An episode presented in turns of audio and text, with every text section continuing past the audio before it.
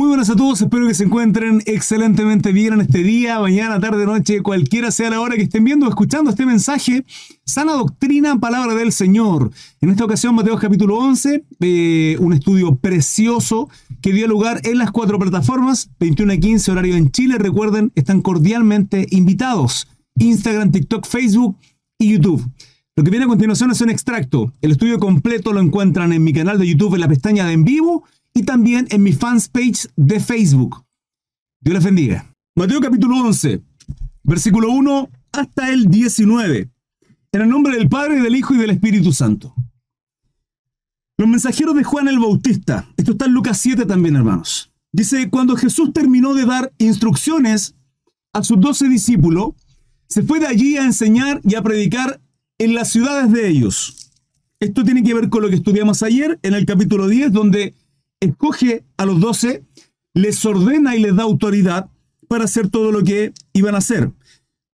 Los envía eh, como ovejas en medio del lobo, dice la palabra. Lo estudiamos el día de ayer.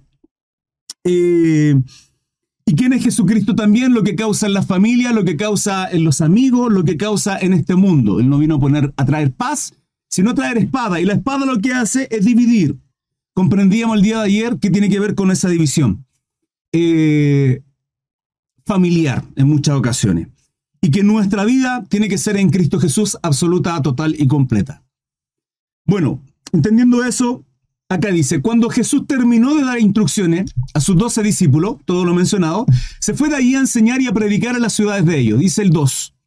Y al oír Juan en la cárcel los hechos de Cristo, le envió dos de sus discípulos Juan estaba encarcelado producto de Herodes, debido a que la palabra no solo es histórica, nos revela a un Dios poderoso, glorioso y eterno, a través de toda la escritura, de cómo busca al hombre, cómo, lo, cómo le llama, cómo transforma su vida, cómo lo hace parte de, de su plan, de su ministerio, de su servicio, cómo, cómo somos usados como adoradores en, en todas las áreas a través del reinado, a través de profeta, a través de, como el caso de los jueces.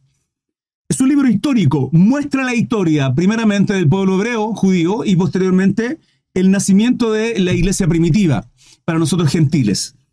Eh, también es un libro espiritual, vale decir, es dirección del Espíritu Santo, es inspirada por Dios, dice, y útil para enseñar, para redarguir, para exhortar, nos da vida espiritual, nos confronta, la palabra es un espejo, es espiritual, es espíritu. Histórica, espiritual, profética. Muestra lo que va a acontecer. Para nosotros historia, pero en aquel entonces para los profetas era profecía. Profecía de tanto juicio, castigo como corrección o exhortación. No en todas terminó juicio. Habían profecías que estaban eh, sujetas a una condición. En el caso de Jonás, le mandó a profetizar a Nínive. Jonás no quería ir porque sabía que el corazón de nuestro Dios es misericordioso y les iba a perdonar si ellos se quebrantaban. El juicio iba. ¿Qué hicieron ellos? Se quebrantaron. No hubo juicio. Entonces es histórica, es profética, es espiritual, pero es moral, entre muchas cosas más. Les he enseñado esto. Y cuando hablo de que es moral, tiene que ver con cómo nos, cuáles son los parámetros para nosotros como cristianos, para nosotros como creación, para nosotros tan así, hermano, que la Biblia y sus mandatos son la base de las constituciones, lo fueron durante muchos años. Digo, lo fueron, porque hoy por hoy los países, las naciones están cambiando esto. Están sacando a Dios de la constitución, cambiando a todo lo que hoy día, o lo que, lo que la palabra dice que es malo y pecado, transformándolo en algo como si fuese bueno. Entre ellos el matrimonio homosexual, entre ellos eh, el aborto, entre ellos la eutanasia, entre ellos muchas leyes más. ¿sí? Entonces están sacando a Dios, están sacando sus mandatos de esta ecuación que, es la base de, la, de las leyes civiles, que es la constitución. Ahora, Juan está encarcelado. ¿Por qué menciona esto todo esto, hermano Cris? Simple. Para entender qué es la palabra de Dios. Para entender de que la palabra es la revelación de Dios a nuestra vida. Que nos fortalece, que nos edifica, que la podemos conocer, pero somos débiles. Y podemos ver a un Juan, Juan el Bautista, encarcelado por predicar la moralidad de Dios, los mandatos, hermanos. Y producto de esto, de decirle a Herodes que era un tipo eh, pecador, producto de lo que estaba haciendo, fue encarcelado. Al ser encarcelado, en ese momento de crisis, en ese momento de aflicción, entra su angustia y duda. Es lo que el escrito nos puede llegar a demostrar. Porque Pablo, o sea, porque Juan manda a estos dos discípulos y les dice, le manda para preguntarle, ¿eres tú aquel que había de venir o esperamos a otro? Fíjense la aflicción que tenía Juan en la cárcel. Juan, primo de Jesús. Juan, el que dijo, no soy digno de atar, de desatar, de usar la sandalia de mi Señor, porque yo bautizo para arrepentimiento de pecado. Vendrá uno que bautizará con Espíritu Santo y fuego, el cual no soy digno de desatar su sandalia. Juan sabía quién era Jesucristo. Pero, pero podemos saber quién es nuestro Dios, podemos relacionarnos con nuestro Señor y podemos en, algunos momentos, hermanos, sentir la gloria de nuestro Dios, la unción de nuestro Padre, el gozo, la seguridad, la confianza. Pero hay momentos de crisis, de aflicción, hay momentos de cárceles en las cuales nuestra fe cae. Y decae a tal punto en que podemos llegar a dudar todo. Nos podemos sentir en ocasiones como leones, con una fe tremenda, hermano, de exorcizar a Emily Rose, como en otras ocasiones sentirnos como un gato mojado y desamparado en la calle en medio de una lluvia y tormenta. Así. Juan se sentía así, ciertamente. Porque duda preguntándole si él era el que esperaban, si el que era el que había de venir o esperamos a otro. Y el 4 dice, respondiendo Jesús le dijo, y haced saber a Juan las cosas que oís y venís. La pregunta es, ¿por qué el Señor no le dice abiertamente, sí Juan, yo soy el Mesías? Porque no corresponde que yo dé testimonio de mí. Esto a mí me ha enseñado cosas tan maravillosas como decir, eh, yo soy pastor, yo soy maestro, yo... No, hermano, ustedes revelan eso de mí y les agradezco. Y me dicen pastor alguno y me tratan con cariño. El Espíritu le ha revelado los dones que tengo. Yo sé quién soy, yo sé los dones que tengo, yo sé quién soy en Cristo, pero me presento como un simple siervo. Y es que lo soy. Es a eso a lo que apunto. Jesucristo también hace eso. Él viene a traer la revelación del Padre, Él no viene a traer, la revelación de Él, aunque Él la diga, ciertamente es una revelación verdadera, aunque lo hizo. Lo hizo con la samaritana, no con el pueblo. Pero Juan no, no le responde, no le dice, aun cuando Juan sabía, pero el proceso que está viviendo en la cárcel, el quebrantamiento, esta angustia, esta desesperación tal vez, lo llevó a dudar. Y esos momentos en nuestra vida Aparecen, hermanos, aparecen en ocasiones. No pasa nada, está bien. Bendito sea el Señor por aquellos que fortalecen nuestra fe. Que a veces cuando estamos débiles nos entregamos una palabra de aliento, nos bendecimos y de ahí la importancia, hermano, de tener una comunicación cercana con nuestro hermano, con la iglesia, con el cuerpo de Cristo. Que ciertamente en muchas ocasiones tal vez no la tengamos directamente con, con el pastor, con la pastora, por ave o motivo, y tengamos más confianza tal vez con líderes, con personas que también Dios eh, les usa. Y qué bonito la multiforme, gracias a Dios, en cómo somos bendecidos otra vez el cuerpo, la iglesia, hermanos. Y está ocurriendo acá. Jesús no le revela a Juan, sino le dice lo siguiente. Ir y hacer saber a Juan las cosas que oís y veis. Este es el 4. Y en el 5 es revelador. Porque en el 5 le dice, los ciegos ven, los cojos andan, los leprosos son limpiados, los sordos oyen los muertos son resucitados y a los pobres es anunciado el Evangelio. ¿Qué está declarando ahí? Aquí nuestro Señor está declarando que lo que está aconteciendo con él, le está hablando a un Juan, no cualquier persona, a un Juan siervo de Dios que conoce las escrituras. Y lo que le está citando es al profeta Isaías en el 35, 5 y 6. El título del profeta Isaías en el capítulo 35, voy a comenzar desde el primer versículo, es Futuro glorioso de Sión. Dice, se alegrarán en el desierto, se alegrarán el desierto y la soledad. El yermo se gozará y florecerá como la rosa, florecerá profundamente y también se alegrará y cantará con júbilo. La gloria del Líbano le será dada la hermosura del Carmelo y de Sarón. Ellos verán la gloria de Jehová y la hermosura del, del Dios nuestro. Fortaleced las manos cansadas, afirmad las rodillas endebles. ¿Se dan cuenta de lo hermoso de esto? Estoy en el versículo 3 de Isaías 35. Pero él está haciendo referencia al 3 y al 5. Pero este, este, esta cita de Isaías 35, de alguna manera, va directo al corazón de, de Juan para que él se fortalezca. Mira el versículo 3, hermano, fortaleced las manos cansadas, afirmad las rodillas endebles. Cuando estamos duditativos, cuando estamos viviendo un proceso de crisis. Crisis, hermano, no problema, crisis. Cuando vemos que ya no hay esperanza, cuando vemos que en el túnel ya no hay luz, cuando está todo oscuro, cuando en la, profundidad de la noche más oscura, hermano, aún no amanece. Estoy hablando de cuando, cuando ya no sé qué hacer con mi bebé, con mi hijo, que lleva dos, tres días con enfermedad, eh, con temperatura alta, cuando ya los dolores de la enfermedad, hermano, ya no puedo más y estoy debilitado, aun cuando oro, aun cuando busco de Dios, aun cuando ayuno, cuando dado todo lo que doy y voy a los domingos a la iglesia y estoy en todo y tengo mi corazón con el Señor, la adoro y hay una crisis matrimonial, cuando he destinado todas mis oraciones para que mis hijos vuelvan a Cristo, estoy hablando de aquellas personas, hermano aquellos desamparados, aquellos atribulados, aquellos angustiados, que en ocasiones muchas no hemos sentido así. Juan estaba en esta ocasión y el Señor le cita 35 de Isaías. Decid, de aquí viene el 4, decid a los corazones abocados, esforzaos, no temáis, he aquí que vuestro Dios viene con retribución, con pago. Dios mismo vendrá y os salvará. Dios mismo vendrá y os salvará. ¿Qué quiere saber Juan? Estoy en el 4, falta el 5 y el 6. ¿Qué quiere saber Juan? Si, si Jesús es el Cristo si es el ungido, si es el Mesías. Y ahora viene. 5. Entonces los ojos de los ciegos serán abiertos y los oídos de los sordos se abrirán.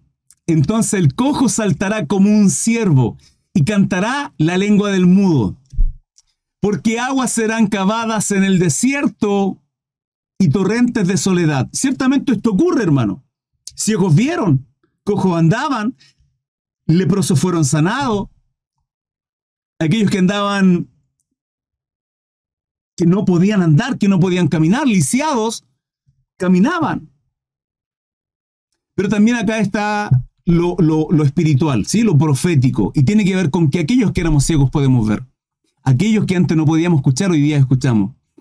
Aquellos que éramos mudos y que hablamos cualquier tontería, hoy día declaramos el Evangelio. Porque aguas serán cavadas en el desierto. Antes éramos tierra seca, hoy día torrentes de agua viva. Torrentes de agua viva, el Evangelio. Continúo. Isaías 61.1, mira Isaías 61.1. Buena nueva de salvación para Sion. Dice, el Espíritu de Jehová, el Señor, está sobre mí. Porque me ungió Jehová. Me ha enviado a predicar buenas nuevas a los abatidos. A vendar a los quebrantados de corazón. A publicar libertad a los cautivos y a los presos apertura de cárcel. ¿Qué ocurre con Juan el Bautista? ¿Esta, profecía se cumple? No se cumple porque a Juan terminan cortándole la cabeza por causa de predicar, por causa de entregar su vida. Y es tremendo lo que ocurre con Juan porque le cortan la cabeza por predicar la moralidad de Dios. E increíblemente, en esa moralidad que predica, y la profecía de Isaías 61 dice que las, las cárceles serán abiertas. ¿Pero qué cárceles serán abiertas?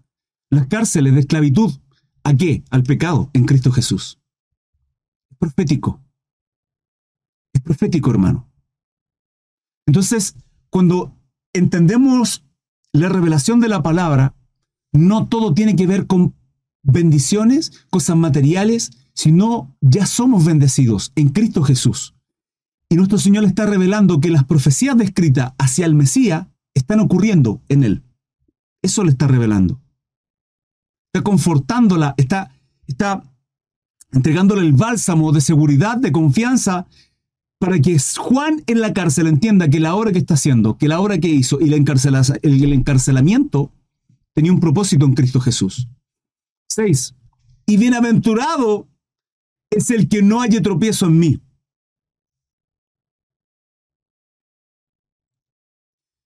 y bienaventurado es el que no haya tropiezo en mí. Mientras ellos se iban, comenzó Jesús a decir de Juan a la gente. ¿Qué saliste a ver al desierto? ¿Una caña sacudida por el viento? ¿O qué saliste a ver? ¿A un hombre cubierto de vestiduras delicadas? He aquí, los que llevan vestiduras delicadas están donde los reyes están. ¿Pero qué saliste a ver? ¿A un profeta? Sí, os digo, y más que profeta. Porque este de quien está escrito, he aquí yo envío a mi mensajero delante de tu faz, el cual preparará tu camino delante de ti. Aquí está haciendo referencia a Malaquías 3.1, dice Malaquías 3.1. He aquí yo envío mi mensajero, el cual preparará el camino delante de ti, delante de mí, perdón. Y vendrá súbitamente a su templo el Señor a quien vosotros buscáis. Y el ángel del pacto a quien deseáis vosotros, he aquí viene, ha dicho Jehová de los ejércitos. Sigue citando Torah. Sigue citando Torah al Señor. Para, para que veamos nosotros, y en este caso Mateo, entendiendo que Mateo escribe la revelación de Jesucristo, nos revela a Jesucristo, pero principalmente al pueblo judío. Mateo es el libro que está dispuesto en dirección hacia el pueblo judío para que comprendan que las profecías en el Antiguo Testamento se cumplen en nuestro Salvador Jesucristo. Por eso lo cita. Por eso habla de Isaías. Por eso cita Malaquía. Pero porque mi Señor le está hablando a Juan. Y le está diciendo, hey Juan, tranquilo, esfuérzate Nada es en vano. Las, profecías están cumplidas. Están cumplidas. 11. De cierto os digo, y esto es lo tremendo, de cierto os digo, entre los que nacen de mujer no se ha levantado otro mayor que Juan el Bautista. Entre los que nacen de mujer no se ha levantado otro mayor que Juan el Bautista. Pero el más pequeño en el reino de los cielos, el más pequeño, es mayor, mayor es que él. 12.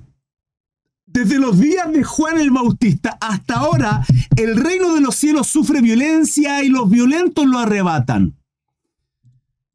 Porque todos los profetas y la ley profetizaron hasta Juan. Muy mal, muy mal entendido estos versículos. Muy mal. Lo que está hablando estos versículos es que todo el Antiguo Testamento apuntan hasta Juan el Bautista. Es el antiguo pacto. ¿El nuevo quién es? Jesucristo nuestro Señor. Vuelvo a reiterar, todo el Antiguo Testamento, toda la ley y los profetas apuntan hasta, hasta Jesucristo, hasta ese punto. Porque todos los profetas y la ley profetizaron hasta Juan. Hermano Cris, pero, pero Isaías, pero Daniel está profetizando. ¿Lo leímos, no? Sí. Y ese es el error. Ese es el error de pensar de que hoy no existen profetas porque se toman de esto. Porque pensando que los profetas terminaron solo en Juan. No es así, hermano.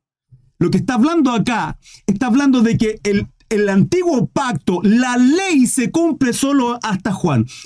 De ahí en adelante hay un nuevo pacto. Esto es lo que nos quiere revelar el Señor a través de estos versículos. No otra cosa. Y cuando habla de que el reino de los cielos sufre violencia y solo los violentos lo arrebatan, está hablando de qué, hermano? Está hablando de cómo llevamos nuestra vida. Por eso el Señor nos dice que aquellos que quieran encontrar, hallar su vida, la perderán. ¿Por qué? Porque andaremos buscando todo lo que este mundo nos entrega. ¿Qué nos ofrece este mundo, hermano? ¿Qué nos ofrece? Carrera universitaria, nos ofrece dinero, no, ¿para qué? Para ganar más dinero, ¿para qué? Para comprar más cosas. Por lo tanto, tenemos que trabajar más, por lo tanto, menos tiempo y nos esclaviza, hermano. El sistema eh, educativo nos, nos esclaviza a lo que el mundo nos quiere ofrecer. Y le sirve así, le sirve así este sistema educativo. ¿Por qué motivo? Porque nos tiene esclavizados. Toda la, toda la tecnología avanza. Toda la tecnología avanza. Todo. Podemos ver los vehículos en la antigüedad, los vehículos hoy día. Computadores en la antigüedad, los computadores hoy día. Hoy día tenemos computadores en nuestra mano a través del móvil. Antes el GPS era un sistema, el sistema Garmin, posicionamiento global. Hoy día tenemos un GPS, tenemos una computadora, tenemos una calculadora, tenemos una cámara fotográfica, tenemos todo, un álbum de fotos, tenemos todo en estos dispositivos móviles. Todo avanza. Pero lo que no avanza en la educación sigue igual. ¿Por qué? Porque sirve para esclavizarnos a este sistema. Pero la palabra dice que aquellos que perdemos nuestra vida por causa de nuestro Señor, este la hallará. La forma de, de vivir la vida, la forma de ser cristiano es siendo violentos. Y esto no tiene que ver con ser violento con la gente, sino violento en nuestras decisiones. Cuando yo le digo, y la palabra nos enseña que somos árboles y que necesitamos podar, es cuando necesitamos podar. Para tener un crecimiento, un fortalecimiento espiritual, es necesario, hermano, podar cosas. Y eso significa que si tu ojo te da ocasión de caer, quítalo. Si tu mano, quítala. Mejor es entrar manco, ciego, tuerto, solo al reino de los cielos. Si usted y sus amistades si tu familia, si sus compañeros de trabajo, y esa reunión, esa junta, a usted le están afectando a tal punto en que está pecando, ¿usted qué hace? Decisiones violentas. Desde los días de Juan el Bautista hasta ahora el reino de los cielos sufre violencia y los violentos lo arrebatan.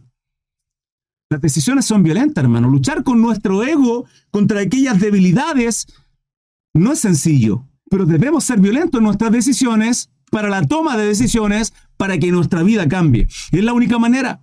La única manera en que nosotros podamos vivir de manera distinta es haciendo cosas distintas. Y la forma de hacer cosas distintas por medio de la renovación de nuestro entendimiento. ¿Y cómo renuevo mi mente?